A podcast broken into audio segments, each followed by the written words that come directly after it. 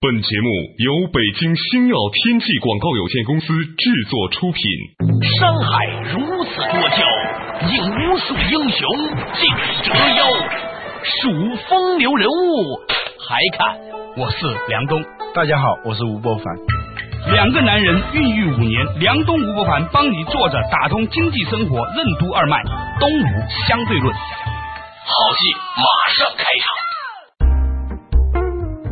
作者打通经济生活任督二脉，大家好，欢迎收听今天的东吴相对论，我是梁东，对面的依然是二十一世纪商业评论主编吴伯凡，伯凡你好，大家好。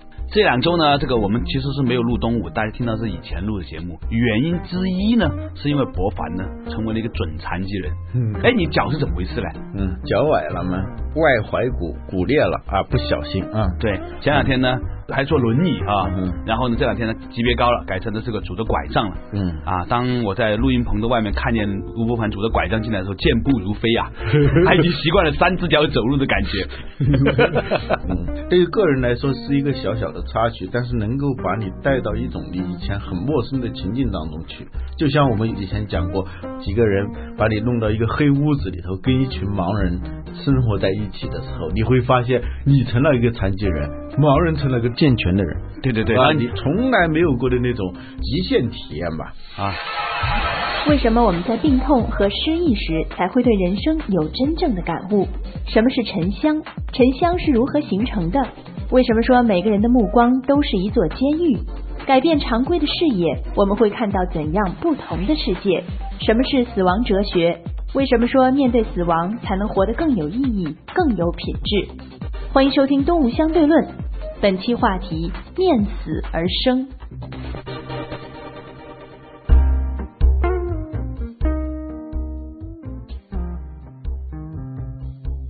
刚开始几天啊，脚很疼的时候啊，对啊，坐轮椅，你突然发现看世界的方式都不一样，是仰视世界的，对对，而且是每个人都是有鼻孔的，每个人都是以一种非常怜悯的那种目光看着你啊，在那个等电梯的时候，电梯门一打开，一群人正准备出来的时候看见你了啊，一是吃惊，第二呢还表示出一种怜悯，有的人很善意的呢，就是很友好的跟你笑一笑啊，这尤其是外国人，嗯。这时候你就发现，你突然之间切换到你从来没有体验过的一种场景当中了。嗯嗯，其实我觉得这种经历啊也比较好。有一本书叫《呻吟语》，明代的一个人叫吕坤的人写的。嗯，他什么意思呢？就是说。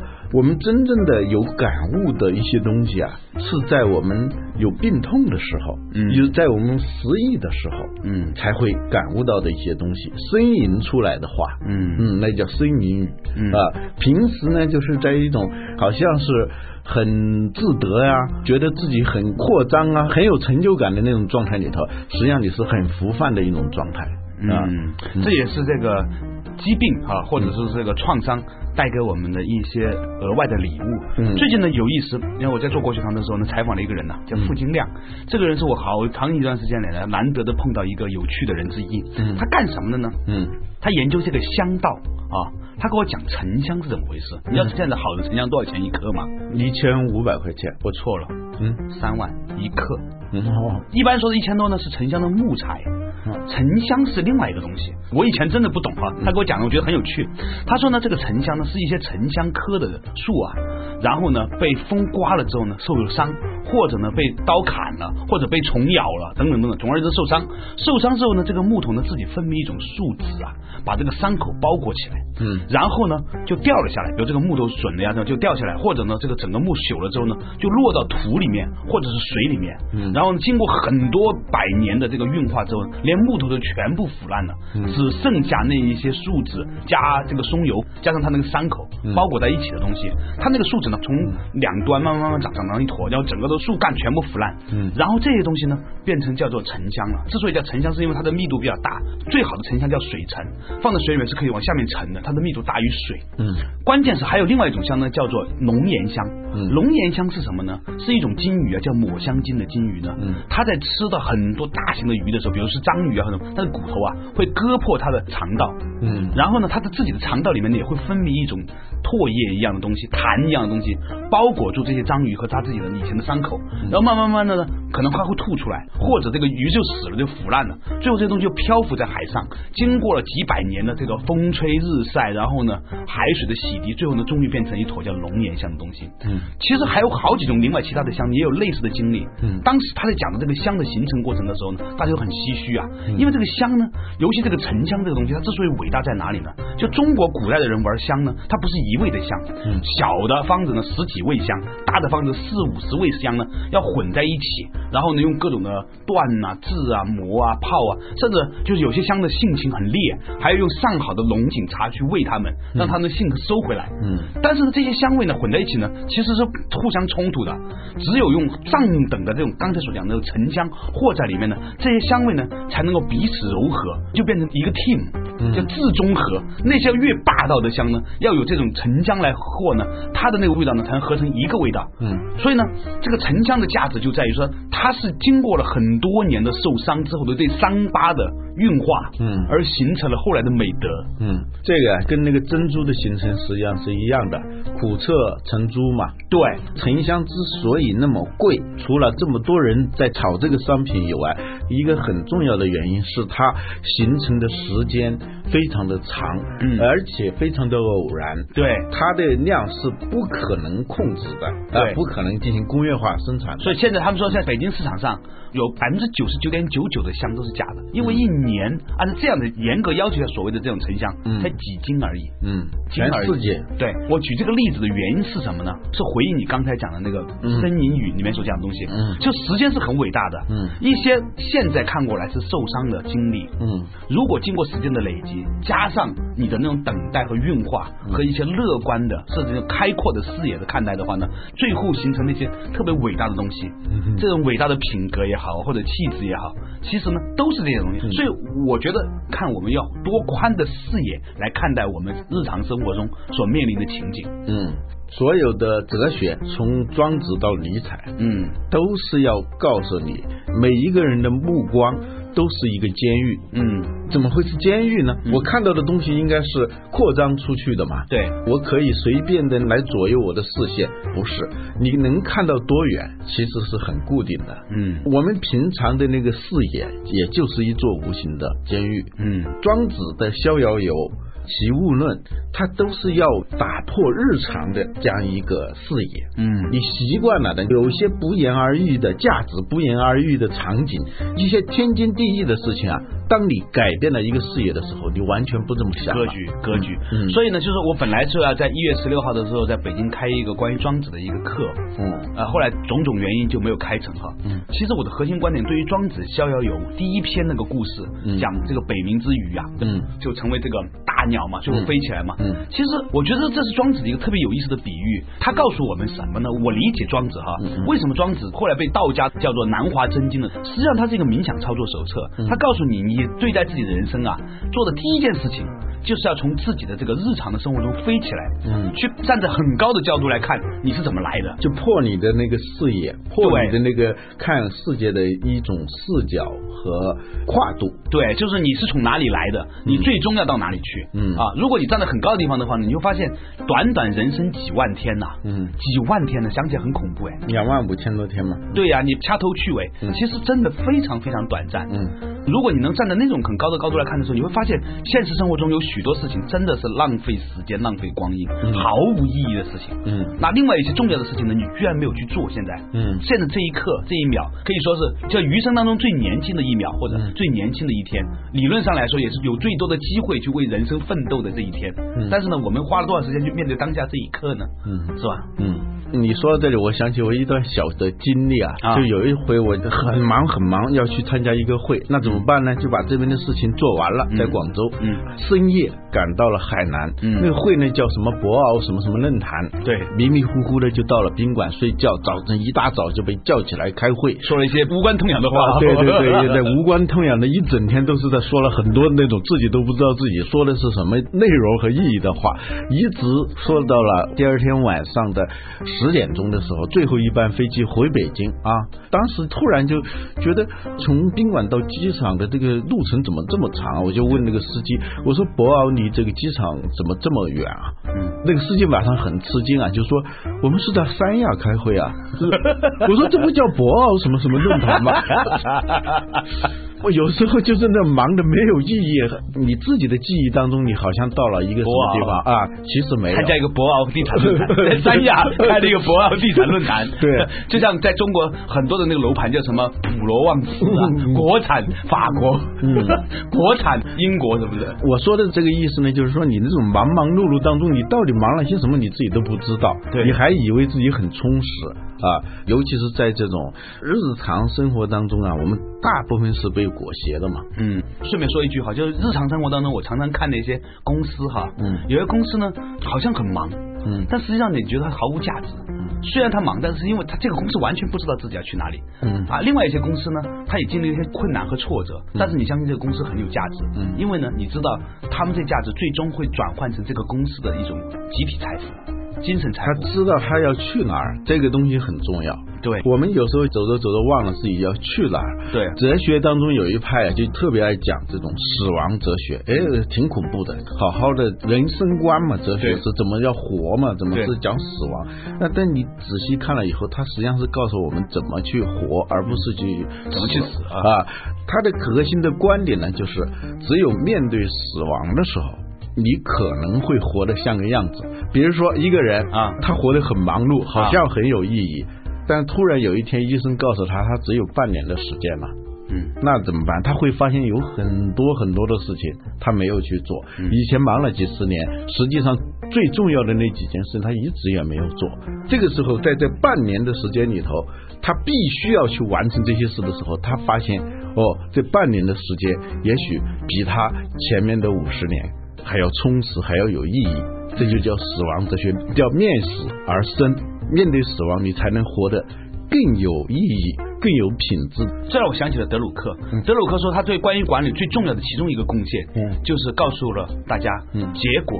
导向，嗯，是吧？考虑问题从结果开始看，嗯，你会发现一全新的一种思考问题的方式，就他的目标管理嘛。我们现在说目标，也就是终局、最终的那个结局，嗯，对最终结局的一种了然，嗯，一种判断，嗯，实际上是一种战略思维的原点。所谓战略，在根本的意义上是对终极的一种判断。好多时候说，我们个人的行为和公司的行为没有战略，其实是他对终局没有判断，所以呢，他就去。忙活那些不该忙活的事情。嗯说到这里就想起了一部电影啊，这部电影是什么呢？最近很流行的一部老电影 《非诚勿扰二》啊。对，这部电影很有意思，有意思地方在哪儿呢？就是一部大概在半个月以前，大家还认为是一个非常新潮的电影。现在你要是去任何的一个跌档，他会告诉你，哎，这部老电影啊，已经没有太多人出来看了。对，这次是速生速死这个年代，这太恐怖了。本来以前我们说聊一聊，结果一看，去问那个卖碟的，说有没有。这个碟啊，他说有，是不是枪版的？嗯我说哪有，这都老电影了，什么枪版的？抽空呢就把这个电影就看了一下，哎，觉得还挺有意思。你怎么看这部电影啊？因为这部电影已经播过了，所以我们不存在一个为他做广告的嫌疑，对吧？只是就这个事情啊，探讨一下。对，这个电影呢，其实跟我们刚才说的那个话题啊比较接近。嗯，它实际上是展现了两场嗯葬礼。嗯，怎么说？一场关于婚姻的葬礼。对，嗯，他那里头说的叫离婚典礼。对，还有一场是这个李香山这个人活着还没有死去的时候，看见别人给他开一次追悼会。嗯，这两场葬礼呢，这两场葬礼中间呢，我还见到了一个熟悉的人，就是窦文涛啊。在这个里面，我觉得文涛演的还不如他真人呢。好，稍事休息，马上继续回来。东吴相对论。电影《非诚勿扰二》中的两场葬礼对我们有何种启示？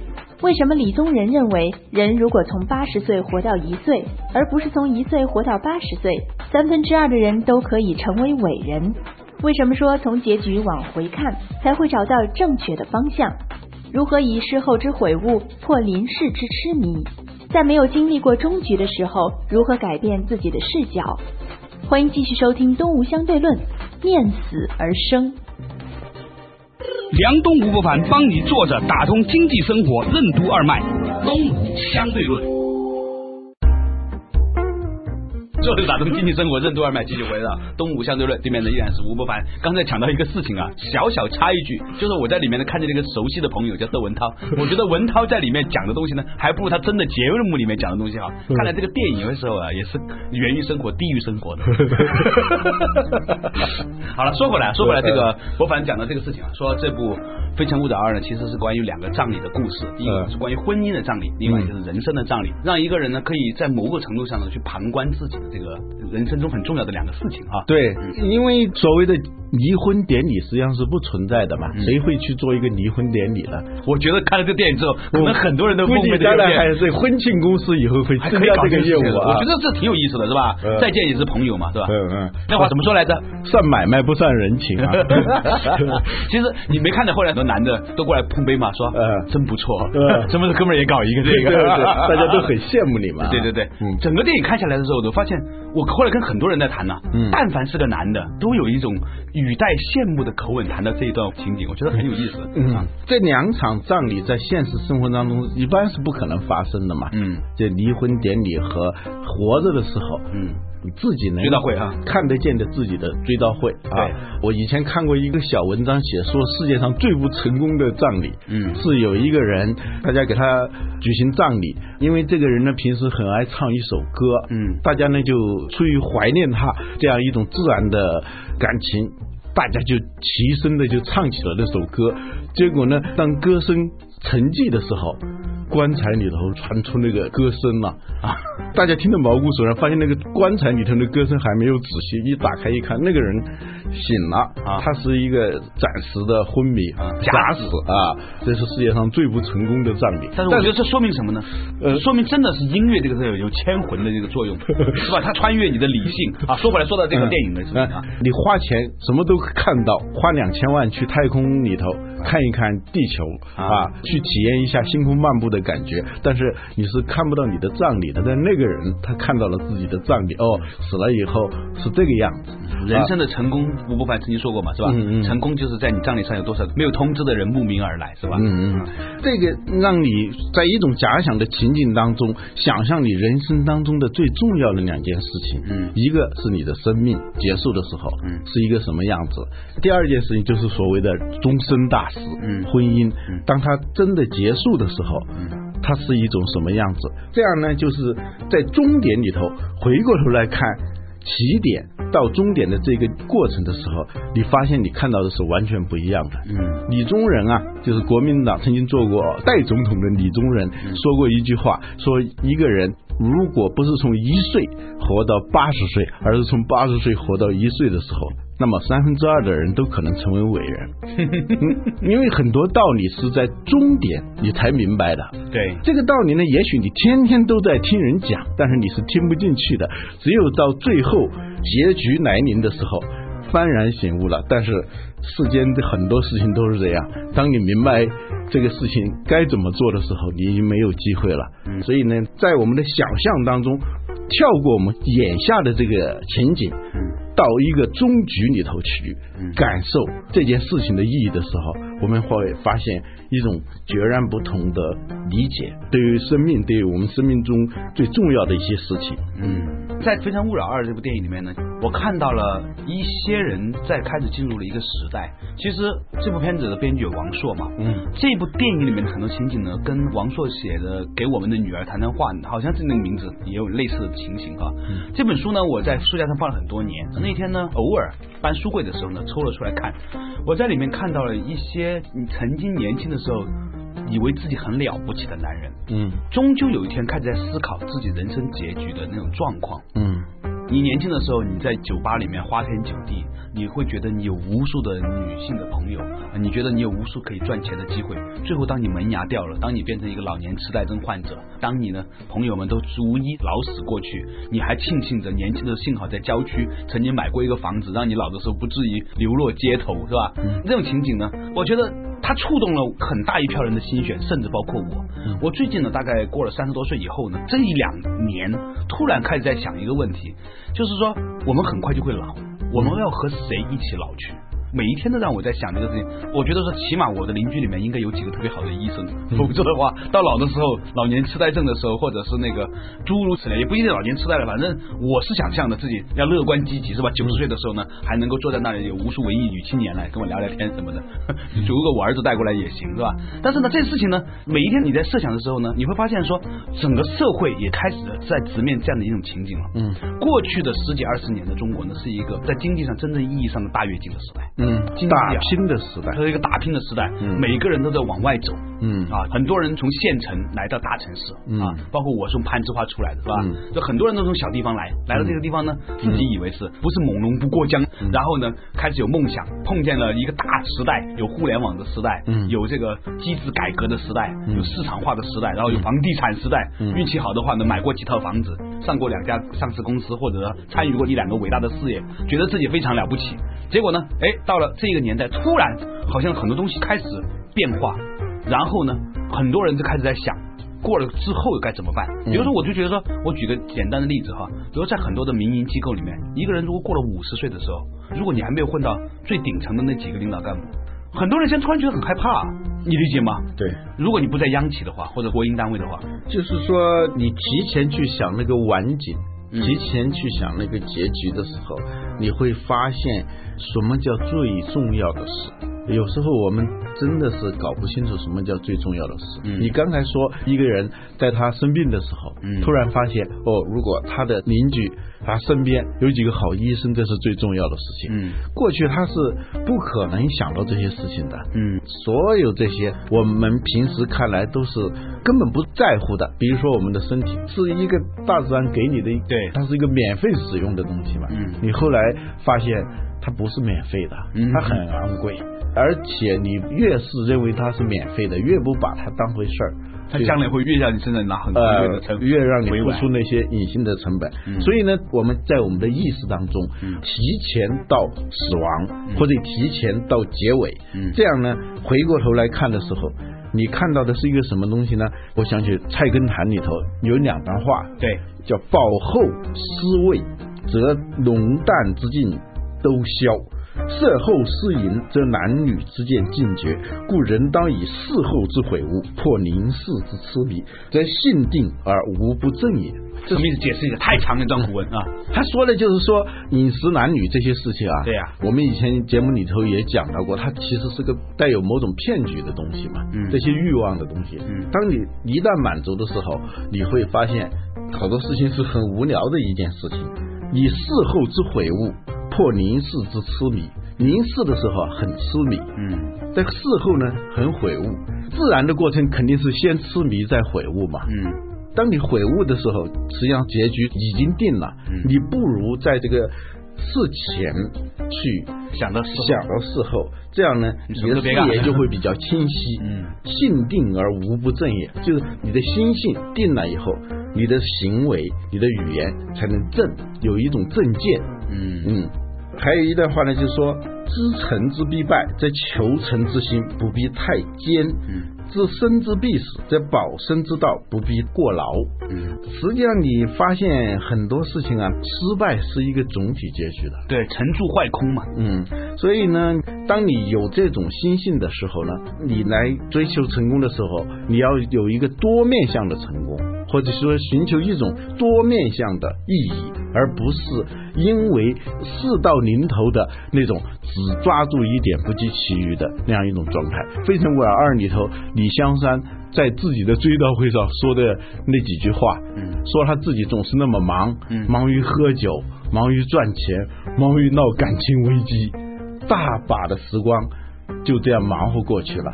真正全是王朔自己的生命写照，我觉得对对，全是自己内心里面的感受的那种分享。对对对，这部电影其实是王朔的一个内心的一个忏悔嘛。对，他经历过很多事情，以事后之结局破凝视之痴迷。对，但是但现在他已文艺女青年都是浮云呐。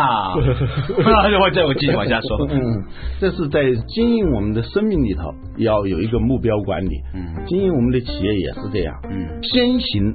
到死，先行到结局，从结局往回看，有些时候你是正面看，越看越糊涂。倒过来看，一看就清楚了。嗯嗯，这是这部电影呢给我们的一个很大的一个启示。在这部电影里面呢，李嘉诚的女儿在聊到来或不来、在或不在的时候，她其实仓央嘉措的一首情诗，但实际上呢，它也是一个对于人生成长的一种定性的看法，是吧？嗯。什么叫禅定？嗯，我觉得禅定就是，就很多人都说不爱，爱都在那里。对呀，来或不来，我都在这里，是吧？对。我们一般的人看的是持戒到禅定到般若啊，嗯，实际上呢。也可能是从般若才到禅定，再到持戒的。你有了定力之后，你再回来看，你就知道说什么事情不做了。持戒说白了就是什么不做嘛。有一本讲佛教的这个书里头啊，我觉得他很有道理。嗯，他说这个佛教啊，最初的创始人是什么人？是经历过世间的荣华富贵，极端的荣华富贵他都有了。嗯，他从这种痴迷里头出来了。嗯，他幡然醒悟了。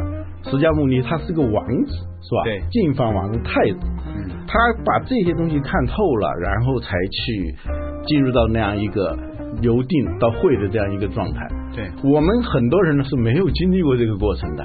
有时候呢，当我们没有经历过整个终局的时候，很多的道理只是一个道理而已，口头禅而已。对，啊，你只有经历过，哪怕不是现实的经历，在自己的那种想象当中，尽可能的去设身处地去想象那个未来的情景的时候，你看问题的立场和视角就很不一样。所以我提倡大家什么呢？提倡大家做白日梦的时候，尽量想一些自己。想都不敢想的，或者最美好的生活，嗯，让自己的大脑呢提前进入到这样的一个体验过程当中。以后你要破除这些东西的时候呢，你才真正放得下，嗯，是吧？你要去想哇，荣华富贵啊，哇，随便看什么书，想看到几点看几点呐，从来不会有老婆说不允许你看书啊，喜欢看什么书看什么书啊。当你把这所有的大脑都经过了之后，你有一天发现这东西也是可以放下的，嗯，这就是说世界万物啊，以俗眼观呐。纷纷各异，以道眼观种种是常，嗯，但是你要经历，嗯，你要去实际的经历和在想象当中尽可能真切的去经历那样一个终局去，再反身掉头回来，再来看你眼下的事情，你才起码有一种真诚啊！你说富贵无福源，你都没有体会到这个富贵的时候，你说这话其实是一个酸葡萄主义。对，所以呢，在这一 part 结束之前呢，让我想起了一句话，真的是色即是空，空即是色。好了，感谢大家收听今天的动物相对论，下一期同一时间我们再见。什么是社交媒体？以微博为代表的社交媒体具有怎样的功能？什么是生命？为什么说生命是一个网络组织？人的身体内部的机构和机器的运作模式有何不同？什么叫涌现？为什么会形成涌现？微博和其他媒体有何区别？信息发布方式的改变对媒体有何种影响？什么是机器型网站？为什么生命体能获得超越群体智慧之和的超级智慧？微博对社会结构的改变和重组有何种影响？什么是聪明的控制和愚蠢的控制？为什么要学会放手？什么是健康？为什么健康是由持续的误差保持的一种永远摇摇欲坠的状态？